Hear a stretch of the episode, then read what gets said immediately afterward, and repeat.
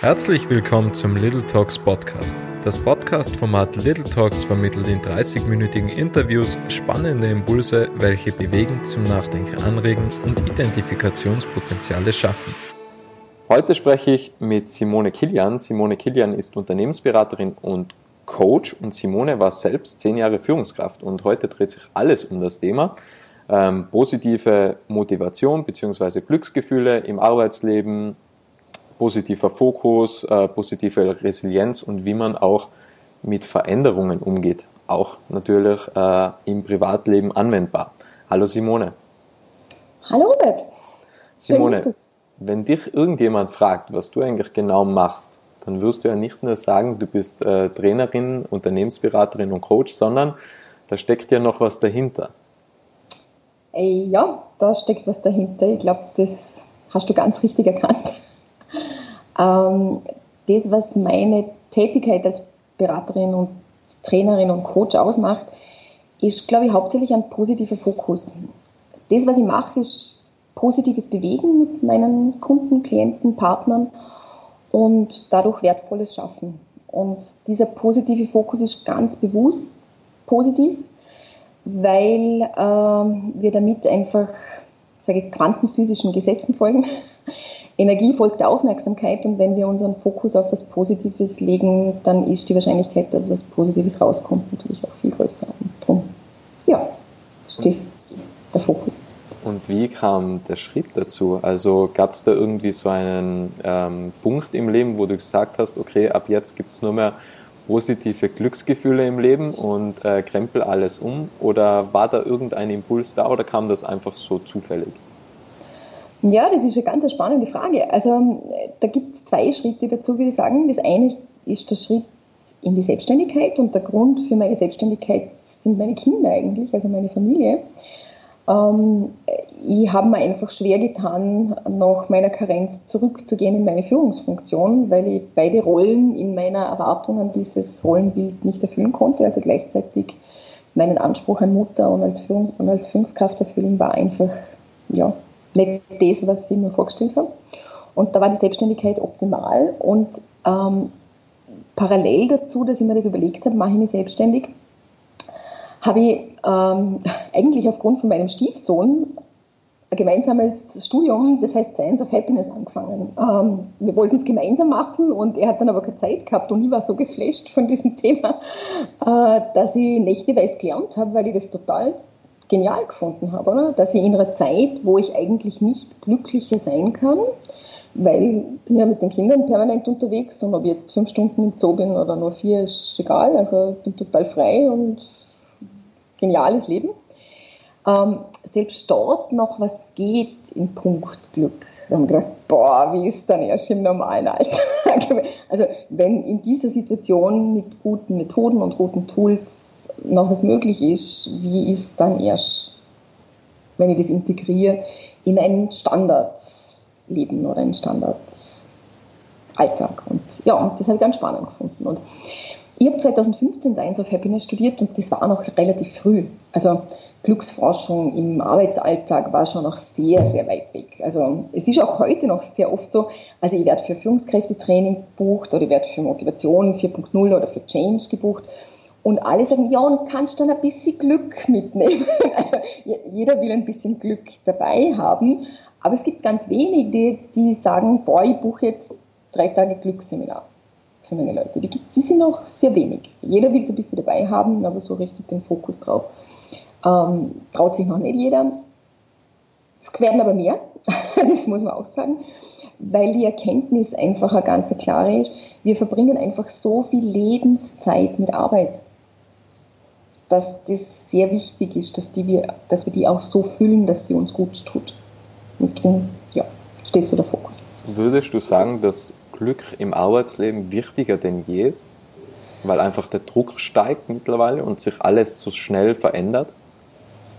Also, nach allem, was ich über das Glück weiß, hat es ja ganz massive Auswirkungen. Also, wenn wir in einem glücklichen Zustand sind, dann sind wir performanter, dann sind wir besser. Wir haben einfach äh, viel mehr Zugang zu unseren kreativen Ressourcen. Und da gebe ich dir völlig recht, Robert das ist wahrscheinlich wichtiger denn je. Also Performance, Kreativität, lassen, unsere Potenziale nicht voll auszuschöpfen, das können wir uns wahrscheinlich immer weniger leisten. Und darum, glaube ich, wird es wichtiger. Also nicht nur, weil es nett ist, ja, nett ist auch, äh, sondern weil wir es mehr brauchen. Also das, das ist sicher auch der Hintergrund. Eine sehr schwierige Frage. Jeder weiß, was Glück ist, aber wie würde man denn Glück beschreiben? Was ist Glück für die Simone zum Beispiel? Ja, also da halte ich mich jetzt wirklich an der internationalen Glücksforschung gern an, weil mir die Definition von denen sehr gut gefällt. Weil da geht es darum, dass Glück nicht ein Zustand ist, also irgendwas, ein Oxytocin-Level, ein Dopamin-Level, Serotonin, also alles, was jetzt irgendwie gut tut an guten Hormonen, sondern ähm, es ist eine Verbindung von einem positiven aktuellen Zustand verbunden mit einer langfristigen Zufriedenheit. Und das trifft für mich das, die Definition von Glück sehr gut, dass es nicht nur ein Ich bin jetzt gerade auf der Welle ist, sondern auch ein, ähm, eine langfristige, nachhaltige äh, Zufriedenheitsperspektive. Und das in Kombination ist sehr kraftvoll. Wie bekommt man denn das Glück jetzt ins Arbeitsleben? Also jetzt wissen wir, was Glück in der Definition ist. Ja. Aber wie bekommt man das ins, ins äh, Arbeitsleben? Denn es gibt wahrscheinlich viele da draußen, die was sich dann bei deinem Seminar fragen, wenn sie hören, okay, Glück äh, und, und positive Resilienz oder positiver Fokus, die sitzen wahrscheinlich alle im Publikum und sagen, erzähl mir das Geheimnis, weil jeder will ja irgendwie glücklich sein und jeder will irgendwie positiv sein. Nur das Ganze auch umzusetzen, das ist ja sehr, sehr schwierig, weil man bekommt ja irgendwie so positive Impulse und dann ist jeder irgendwie gut drauf an dem Tag und einen Tag später oder zwei Tage später ist schon wieder alles vergessen. Ähm, also da gibt es ja wahrscheinlich viele Geheimnisse, was du uns hoffentlich bald gleich jetzt erzählen wirst. Das ist eine super Frage, Robert. Äh, eine super Frage, weil das ist nämlich genau das Thema. Also dass du einerseits haben wir bei allem, was wir erfahren, so eine Ebbingsche Vergessenskurve, oder? Also nach ein paar Tagen sind nur noch 15 Prozent übrig von dem, was wir super genial gefunden haben und echt, also vom Inhalt schon verloren. Und dann haben wir noch viel wichtiger, wir haben so eine Knowing-Doing-Gap immer. Also wir wissen das zwar, aber kommen nicht in die Anwendung von dem Ganzen. Und das ist der Grund, wieso ich eigentlich immer wahnsinnig gern mit Super-Tools arbeite. Also Super-Tools sind Methoden, die du schnell anwenden kannst, die du schnell verstanden hast und die du sofort am nächsten Tag schon anwenden kannst, dass diese Veränderung des Verhaltens leichter ist. Also ein super Tool zum Glück im Arbeitsalltag zum Beispiel ist die 3 zu 1 Regel. Die 3 zu 1 Regel ist von der Barbara Fredrickson, ist die Königin der positiven Psychologie, erforscht worden. Also die Barbara Fredrickson hat Teams in ihrem Labor arbeiten lassen und hat mitgeschrieben mit ihrem Team, was die reden. Und was gesagt worden ist untereinander in der Zusammenarbeit, wurde mitgeschrieben. Und aus dem, was die da über Jahre ermittelt hat von diesen Teams, ist der positive Quotient rausgekommen. Teams, die wirklich gut performen, kommunizieren im Quotienten von 3 zu 1 drei positive Botschaften zu einer negativen Botschaft. Und wirkliche Top-Performance-Teams schaffen sogar sechs bis sieben zu 1. Alles, was unter 3 zu 1 ist, sind so eher Gruppteams, oder? Also, oder Selbsthilfegruppen kann man ja aufnehmen. Und wir wissen das ja alle selber, oder? Dass es echt so Besprechungen gibt, die rauben da so viel Energie, oder? Also da kommst du rein, denkst du, boah, Wahnsinn, eh super, und gehst raus, und bist völlig leer, oder? Energielevel null. Genau. Und um das zu vermeiden, muss man halt was tun. Und die 3 zu 1 Regel ist halt was total gut erforscht ist, was etwas ist, wo man, wenn man das am Team erklärt, wenn das einmal alle auch verstanden haben, wieso man das macht, dann hat man so einen tollen äh, sozialdynamischen Effekt auch, oder? Wenn das Team das versteht, dann schaut jeder drauf, dass man das auch herkriegt, oder? Und stellt ganz bewusst Fragen, die wieder in diese Richtung gehen, oder? Und das ist zum Beispiel so, so ein Zaubertool, oder? Wie man einen positiven Fokus verstärken kann, dass man selber auch auf die 3 zu 1 Regel schaut. Auch indem man vielleicht einmal sagt, hey, heute war es aber wirklich schwer, die 3 zu 1 Regel einzuführen. Weil auch das hat wieder einen positiven Effekt. Ich wollte es eh, aber es ist heute halt wirklich gegangen. Und damit, ähm, wenn das nur ein bisschen zum Schmunzeln bringt, ist schon viel passiert. Wenn jetzt ein, Entschuldigung, sprich ja, ähm, was man, was da, ich glaube, was die wichtigste Antwort auf deine Frage auch ist, was muss man denn tun? Was ist die Geheimformel, wenn ich mehr Glück im Arbeitsalltag haben möchte? Und ich glaube, das erste Geheimnis ist, dass ich es einfach wollen muss. Ich muss das wollen, dass ich mich auf das fokussiere, weil dann beschäftige ich mich auch damit, welche Tools sind jetzt ideal für mich und welche kann ich noch anwenden. Oder dann, dann taucht da ein bisschen tiefer. Es gibt ja äh, ab und zu im, im Arbeitsumfeld mehrere Leute, was sehr negativ denken und die beeinflussen ja unter anderem auch dann deine Gedanken und die Macht der Gedanken ist ja nicht zu unterschätzen, denn ähm, da sind wir wieder, man kommt auf das Energielevel Null, das hat ja einfach viel mit, mit negativer Resonanz zu tun. Jetzt ist die Frage, wie geht man denn mit denen um? Also wenn die da tagtäglich irgendwie so negativ sind und äh, dich irgendwie herunterziehen, geht man dann hin und sagt dann einfach, ich will nichts mehr mit dir zu tun haben ähm, oder wie, wie kann man solche Probleme lösen? Weil es gibt ja wirklich auch äh, des Öfteren in Teams Pessimisten, die was einfach all schlecht sehen und sagen, die Sonne scheint nur, damit andere im, im Schatten weinen können oder so. Also da gibt es ja schon einige Kandidaten, würde ich sagen. Also ich glaube, das Erste ist einmal, sich bewusst zu machen, dass auch Pessimisten oder bewusste Kritiker auch eine wichtige Funktion oder wichtige Rolle haben.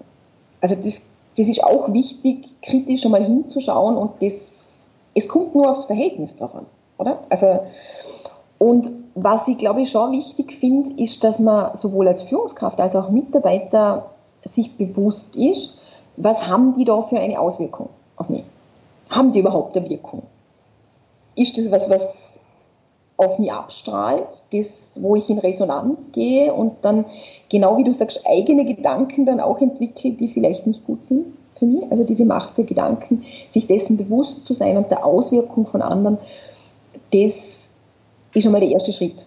Weil wir sind das Produkt der fünf Menschen, mit denen wir am meisten Zeit verbringen. Und darum ein bisschen achtsam mit unserer Zeit umzugehen, halte ich auch für wichtig. Also ich habe es im Teams schon erlebt, dass wenn man das einfach mal sich bewusst einmal anschaut und auch jeden wertschätzend behandelt, also auch, sage ich mal, der größte Kritiker hat Wertschätzung verdient, darum wäre jetzt meine Methode nicht so schlecht, ich will nichts mehr mit dir zu tun haben, das wäre jetzt nicht, die würde mir nicht liegen, liegt aber jemand anderem vielleicht sehr gut. Ähm, was ich als in meinem positives Bewegen Zugang empfehlen würde, wäre einfach den Fokus selber wieder zu überprüfen. Also in meinen Coachings und Trainings lasse ich die Leute meistens ihr Team aufzeichnen. Also, dass die jede Person einmal positionieren. Und das ist auch so ein super Tool eigentlich. Oder so ein Positive Energy Map einmal zu zeichnen, wie, wo man jeden im Team einmal hinzeichnet, ähm, wie viel Beitrag zum Erfolg leistet der und wie viel positive Energie hat der. Und dann bewusst hinzuschauen, wer hat denn sehr viel positive Energie und wer leistet sehr viel Beitrag zum Erfolg. Und auf diese Menschen den Fokus zu setzen, das heißt, den Kontakt zu denen bewusst auch zu suchen und mit denen ein neues Projekt zu machen und nicht mit denen, die irgendwie nur runterziehen und zufällig gerade Zeit haben. Oder? Ähm, das verändert schon total viel. Das ist einfach ein positiver Energie folgt der Aufmerksamkeit und wenn wir unsere Aufmerksamkeit auf die Personen legen, die ganz bewusst eben einen positiven Fokus haben und sehr großen Beitrag zum Erfolg leisten, verändert sich das System dann automatisch, weil es auf einmal attraktiv wird, da dazuzugehören. Und dann werden auch unnütze Kritiker, also unnütz, also die nur destruktiv sind, das erledigt sich dann oft von selber. Ohne dass man das jetzt gerade notwendig ist, zu sagen, ich will die gar nicht mehr sehen. Das, das ist dann ein Lernprozess, für die der von ganz selber geht. Also für alle, die Kinder haben, ist das das gleiche Muster. Oder? Kinder, die bitzeln, wenn die durchs Bitzeln Aufmerksamkeit kriegen, dann hat man das Thema bei mehreren Kindern, dass das das gewünschte Verhalten dabei ist. Und so kann man das auch sehr umdrehen. Meine Kinder sind schon so, dass sie dann sagen, super Mama, gell? Äh, bei zwei Kindern ist immer einer brav. also sie haben das System schon verstanden, äh, wo der hilfreichere Fokus sein kann. Und ja, und das glaube ich ist, ist empfehlenswert, weil es immer funktioniert. Jemand jetzt auszugrenzen oder zu sagen, ähm, das anders zu organisieren, kann in einzelnen Fällen auch funktionieren, aber einen positiven Fokus auf die zu haben, die wahnsinnig viel positive Energie haben und einen hohen Beitrag zum Erfolg, das funktioniert in jedem Team. Wir tun das nur sehr oft nicht, weil die fallen ja nicht auf. Bei denen läuft es ja eh, die kosten uns ja keine Zeit. Und das ist ein Fehler, den wir als Führungskräfte sehr oft machen, dass wir unsere Zeit mit dem verwenden, was uns Zeit kostet, anstatt bewusst die Zeit dort zu investieren. Das bewegt Welten, wenn man so sagt. Einfach den richtigen Fokus zu setzen. Genau, genau. Und da geht es einem selber dann auch besser, weil man sieht dann auf einmal, hey, aber ich meine, da reden wir von einer absoluten Minderheit, die vielleicht jetzt da sich destruktiv verhalten. Und da, wenn ich mir mal bewusst anschaue, wie viel das da eigentlich super ist, was ich sonst als selbstverständlich nehme, dann passiert auch mit mir sehr viel. Jetzt haben wir um das, äh, über das Umfeld gesprochen. Wie motiviert, motiviert man sich eigentlich selbst? Denn man kann ja nicht immer nur von extrinsischer Motivation zerren, mhm. sondern es geht ja auch immer um die intrinsische Motivation. Denn die intrinsische Motivation ist meines Erachtens die weitaus wichtigere Motivation, aber das eine kann nicht ohne das andere. Also so ist mein Verständnis, es braucht auch immer ein, einen gewissen Teil extrinsische Motivation, aber der Großteil muss einfach intrinsisch sein. Also die intrinsische hat sicher am meisten Kraft, weil sie ist sehr eng mit unserem Sinn verbunden, oder? Wenn, wer Leistung will, muss Sinn bieten. Und was für uns Sinn macht, ist ja von Person zu Person unterschiedlich, oder? Wir haben, was für uns Sinn macht, kann ganz individuell sein. Und sich mit dem einmal zu beschäftigen, ähm, wo sind denn meine Werte? Was ist denn mir wichtig? Für was lohnt es sich denn zu arbeiten für mich? Was, das kann ja total unterschiedlich sein. Also das, da, da kann man sich Motive anschauen, zum Beispiel, oder? Motive nach McClellan, mit denen kommen wir schon auf die Welt, zum Beispiel, oder? Wir haben da ganz klar einen Fokus entweder auf eine Macht, ein Intimitäts- oder ein Leistungsmotiv. Das haben wir als Kind. Also Beispiel von mir, ich komme aus Vorarlberg und mein Papa war Skilehrer und ich konnte gar nicht so schlecht Skifahren, das war ganz okay. Und der wollte, dass ich Rennläuferin werde. Und ähm, wenn ich halt gewonnen habe und jemand hat die Medaille gut gefunden oder den Pokal, habe ich den verschenkt. Und wenn jemand gesagt hat, ich habe noch nie gewonnen, dann habe ich ein bisschen bremst. Also für Skirennläuferin grenzenlos deppert, oder? Also braucht man einfach nicht, oder? Mein Sohn zum Beispiel ist das totale Gegenteil. Der Gewinnen ist für den voll wichtig. Das hat man als Kind, oder? Also das, das ist etwas, was, was wir in uns tragen, das wir für selbstverständlich nehmen. Und das ganz Tolle ist ja, wir können mit ganz unterschiedlichen Motiven, mit ganz unterschiedlichen Dingen, die für uns Sinn machen, trotzdem gemeinsam das Gleiche zu tun. Drei Menschen können miteinander einen Marathon laufen, der andere will besser werden wie beim letzten Mal äh, der erste will besser werden wie beim letzten Mal, der zweite will vielleicht ähm, gewinnen und der dritte sagt, ich mache es nur, weil ihr so cool seid und ich will auch dabei sein. Und die machen das aber trotzdem gemeinsam und das ist für jeden total schlüssig. Und das ist das, was, glaube ich, auch Organisationen, Systeme, Teams ausmacht, dass jeder sich selber einmal findet, oder? Dass jeder mal selber weiß, was motiviert denn mich? Was gibt denn mir Energie und Kraft? Wo sind meine einzigartigen Stärken? Wann bin ich im Flow? Was genau tue ich da, damit ich im Flow bin? Und sich mit dem zu beschäftigen, ist wirklich wertvoll, weil dann kommt das Glück von ganz allein, oder? Wenn ich in einem guten Zustand, im Flow Dinge erledige, dann passiert es von selber. Und das Tolle daran ist, wenn man sich damit beschäftigt, dann passiert es uns einfach nicht mehr nur, sondern wir können es selber erzeugen. Also ich glaube, die, die, Frage, was man sich da sehr gut stellen kann, ist, ähm, ich glaube, da gibt es zwei ähm, sehr wichtige Fragen oder zwei Fragen, was genau die Person unterscheidet. Ich glaube, eine Person, wie zum Beispiel du, unterstelle ich jetzt einfach, stellt sich die Frage, ähm, äh, was, was kann ich für andere tun? Und äh, die andere Person stellt sich die Frage, was können andere für mich tun? Ähm, ja, und beide Fragen sind legitim. Ja. Oder? Also es, ist, es ist nicht ein Entweder-Oder. Und wir haben, glaube ich, immer wieder so dieses Thema, ähm, wenn wir uns selber nicht so ganz sicher sind, wie wir ticken, dann haben wir so ein bisschen oft so eine Verherrlichung von unserem eigenen unbewussten Muster. Also das ist das gute Muster und das andere ist das schlechte Muster. Und von dem würde ich gerne einfach die Leute ein bisschen wegführen. weil hilfreich sind sie in der Ergänzung und sie tun sich gegenseitig gut, wenn sie sich gegenseitig wertschätzen. Du hast schon ein Wort angesprochen, das Thema Flow oder das Wort Flow. Ähm, das ist ja schon äh, sehr viel äh, im Munde, also im, im Alltagsgespräch hört man das äh, immer öfters, kommt mir vor. Aber was ist das eigentlich und wie kommt man in diesen sogenannten Flow-Zustand? Weil irgendwie jeder will Flow, aber niemand kommt irgendwie in den Flow. Das ist, die Navy sagt ja auch, äh, äh, alle wollen in den Himmel, aber niemand will sterben. Das ist ja auch irgendwie so, so dieser Punkt, ja, jeder will den Flow, aber niemand weiß, wie, wie, wie bekomme ich den Flow? Also die gute Nachricht dran ist, du musst nicht sterben. das ist schon mal das Erste, was super ist.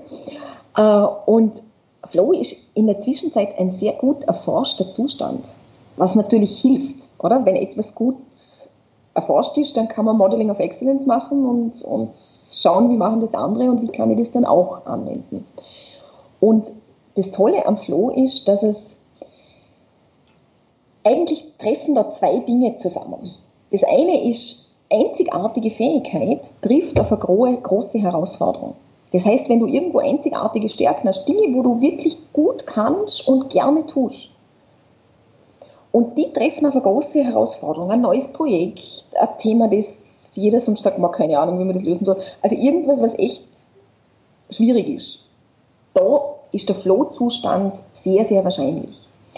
Und das Blöde am Flow ist meistens, wenn wir uns nicht damit beschäftigen, wann der bei uns auftritt, dann passiert er uns einfach. Ist auch toll, oder? Also heute ist voll gelaufen bei mir, sagt man da auch bei uns, oder? Also, boah, so richtig, das ist so richtig abgegangen.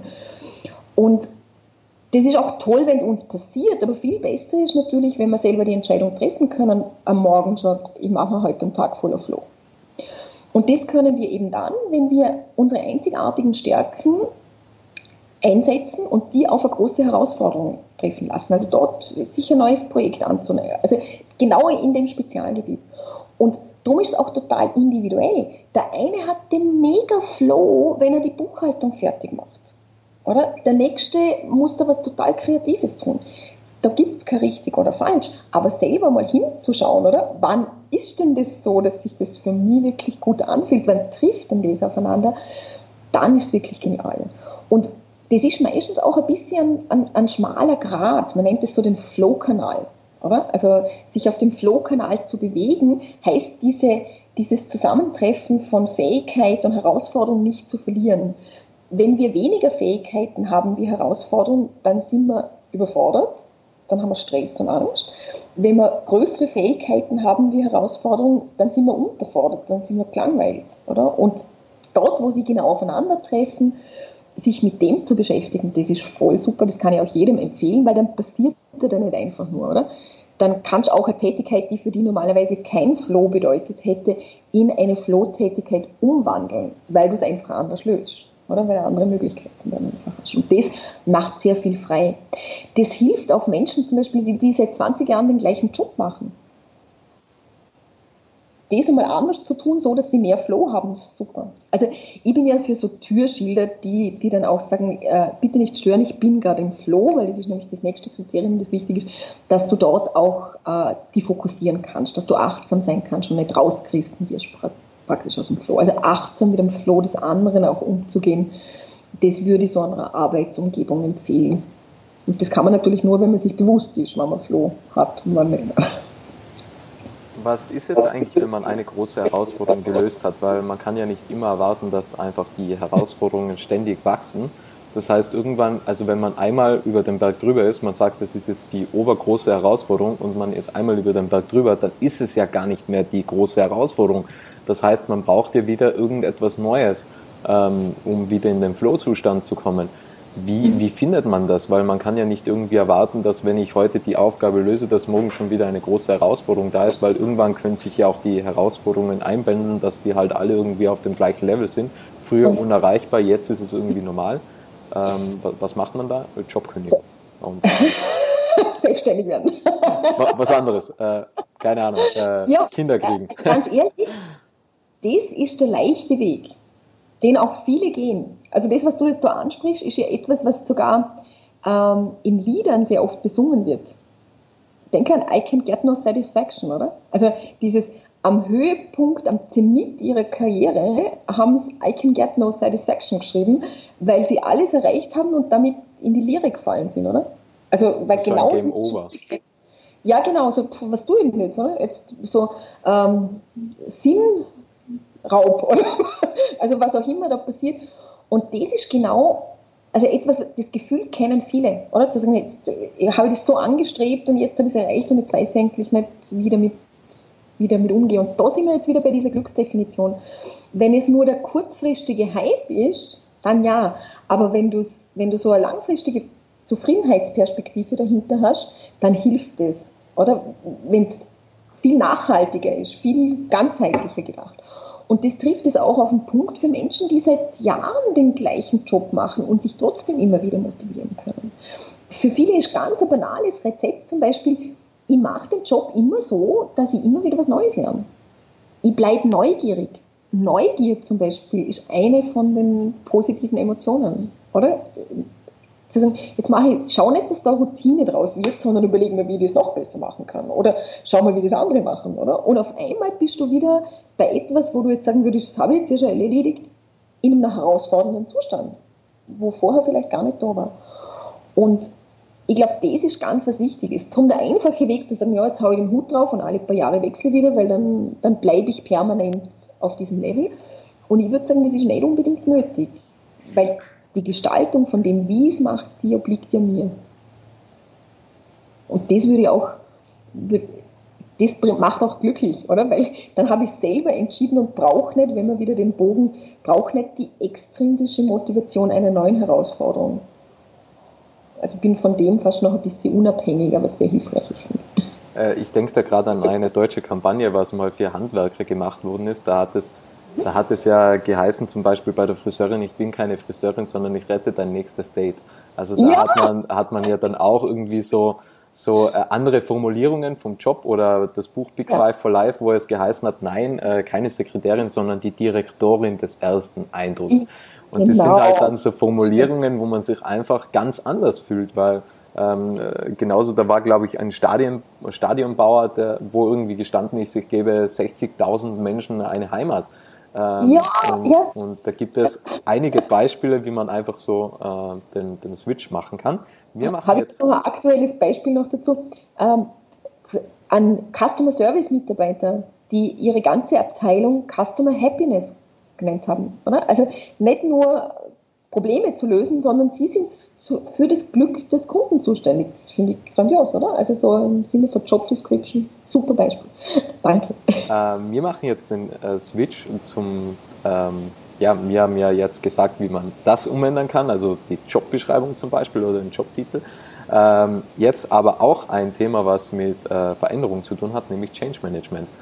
Ja. Das ist ja aktuell wahrscheinlich wichtiger denn je, denn durch Covid-19 hat sich ja einiges getan auf dem Arbeitsmarkt beziehungsweise im Umfeld auch ähm, der Unternehmen. Auch in deiner Branche hat sich einiges getan. Ähm, was ist Change Management und wie geht man am besten mit Veränderungen um?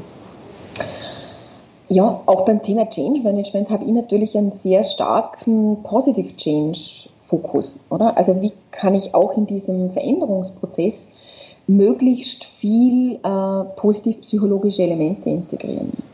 Wieso? Weil einfach Fakt ist, dass mehr als 50 Prozent der Veränderungsprozesse scheitern.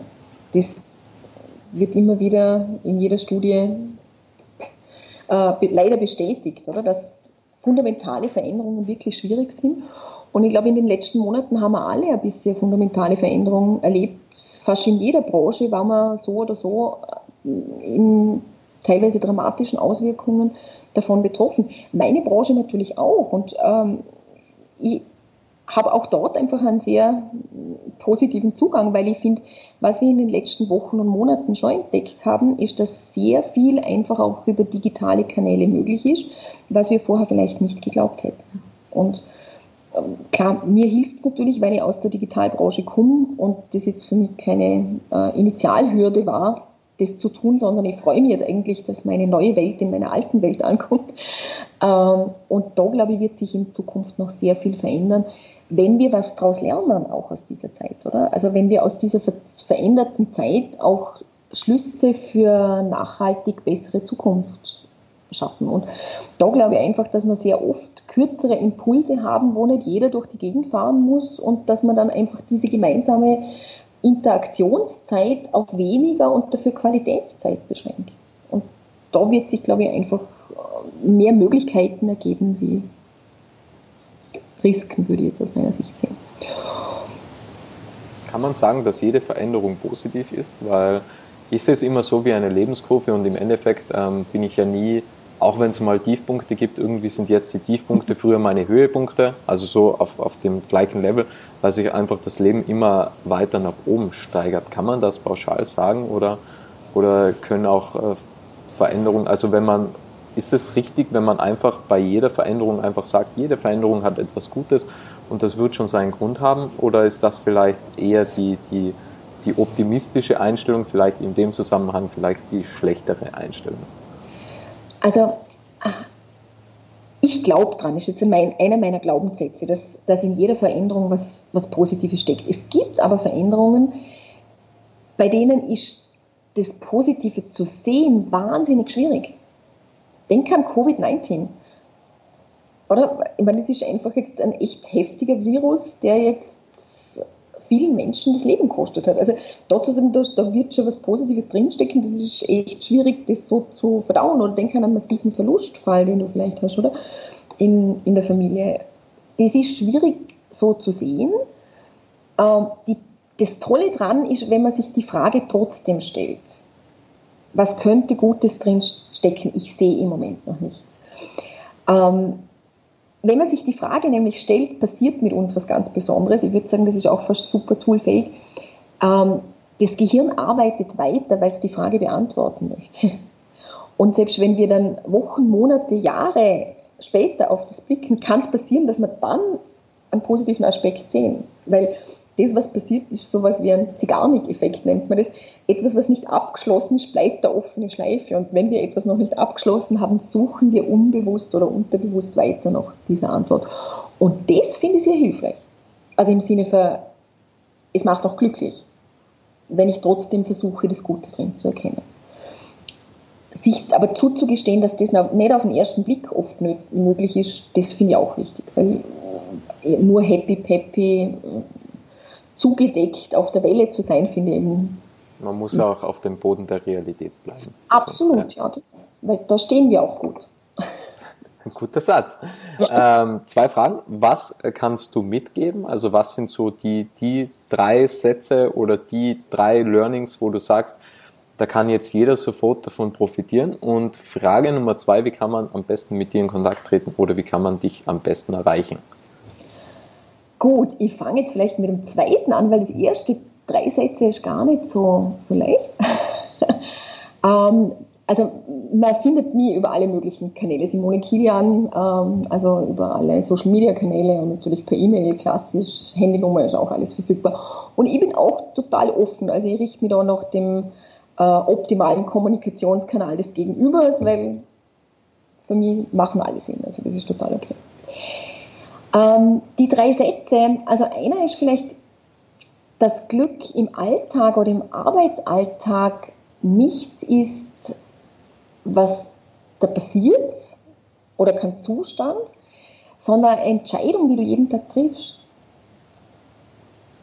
Also was ich jedem nur empfehlen kann, ist äh, die Simone einmal anzurufen, denn ich habe noch nie erlebt, dass eine Person, was die Nummer nicht gekannt hat, so positiv abhebt ähm, weil das war ja damals der Fall. Wir hatten ja über E-Mail Kontakt und dann hast du nicht mehr zurückgeschrieben, weil du wahrscheinlich im Stress warst. Ähm, und dann habe ich dich angerufen und du hattest meine Nummer nicht eingespeichert und ich habe mir gedacht, wenn, wenn äh, mein Umfeld einmal so positiv reagieren würde, wenn ich anrufe, ja, das wäre ja sensationell. Also äh, kann ich jedem nur empfehlen, einfach mal die Simone, wenn es einem schlecht geht, einfach mal die Simone anrufen und schon ist man gut drauf und 100% glücklich. Ähm, super in der weil, weil das war ja auch an einem Freitag. Also das war irgendwo Freitagnachmittag und im Hintergrund hat man die Kinder gehört und einfach, einfach für mich sehr faszinierend und da konnte ich mir auf jeden Fall alleine schon deswegen was mitnehmen, äh, einfach positiv abheben. Auch wenn man die Nummer nicht kennt. aber genau das, das ist vielleicht so ein zweiter hilfreicher Satz. Das ist so ein bisschen dieses Achte auf den Anfang, oder? Weil auch jeder, jeder erst, jedes Abnehmen ist eigentlich ein Anfang. Und mit diesem, oder eigentlich hast du den Anfang ja du gemacht, weil du hast ja angerufen. Also ich sage jetzt mal quantenphysisch hast du schon erwartet, dass ich da positiv reagiere. Ich habe es gehofft. Und, und das, denke ich, ist, glaube ich, auch so eine wichtige Managementlogik oder Führungslogik, dass wir immer wieder einen neuen Anfang gestalten können. Und nicht immer so einen riesen Berg von Erfahrungen mitnehmen müssen, sondern der Anfang kann immer wieder ein neuer Anfang sein. Also das ist, glaube ich, auch eine, eine hilfreiche Strategie. Und das Letzte, was ich einfach, glaube ich, empfehlen würde, ist, ähm, am Ball zu bleiben mit den Dingen, die einem selber gut tun. Also manchmal ziehen einem die Dinge eh magisch an, oder? Ob das jetzt super Tools sind oder YouTube-Videos oder ein Buch, das einem einfach so zufliegt. Ähm, auch das sich zu gönnen, würde ich, würde jedem wünschen, dass das möglich ist und dass man es möglich macht. Wunderbar. Simone, ich sage ganz, ganz herzlich Danke für deine Zeit und deinen wertvollen Inhalt und danke an alle, die da draußen zugehört haben. Vielen Dank und einen wunderschönen Tag. und wenn dir diese Folge gefallen hat, du kannst diesen Podcast auf Spotify, YouTube oder iTunes abonnieren.